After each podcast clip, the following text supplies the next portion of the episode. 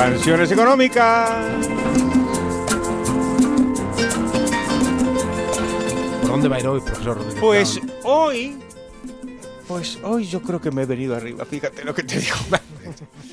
Porque fíjate a mi edad, heavy metal. Venga, vamos a ver.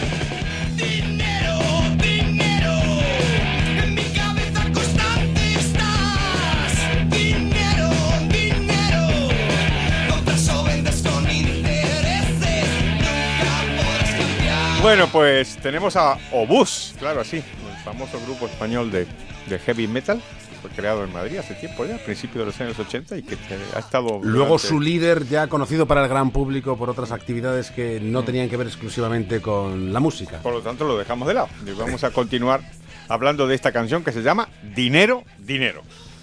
Entonces, aquí, ¿qué podemos destacar? Primero, la, la vieja noción de que el, el dinero es malo. Es- esto lo hemos tocado en, en la brújula de la economía muchas veces. Eh, entonces, eh, destruyes el universo con tu poder.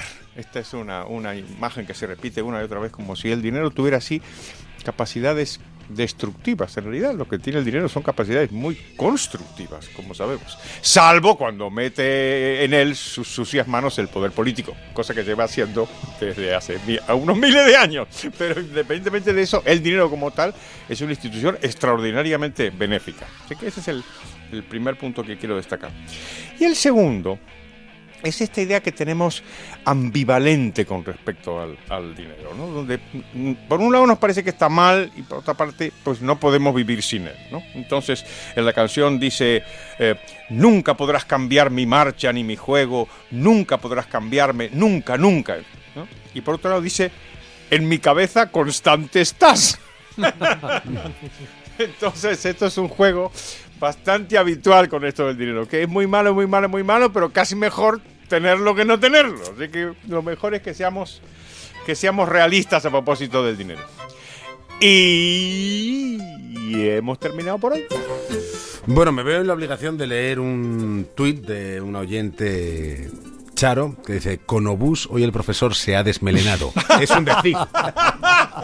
Hoy me ha encantado, que muchísimas gracias. Así que la metáfora quizás sea un poquitito forzada, ¿no? Pero, pero, pero es muy, muy agradable.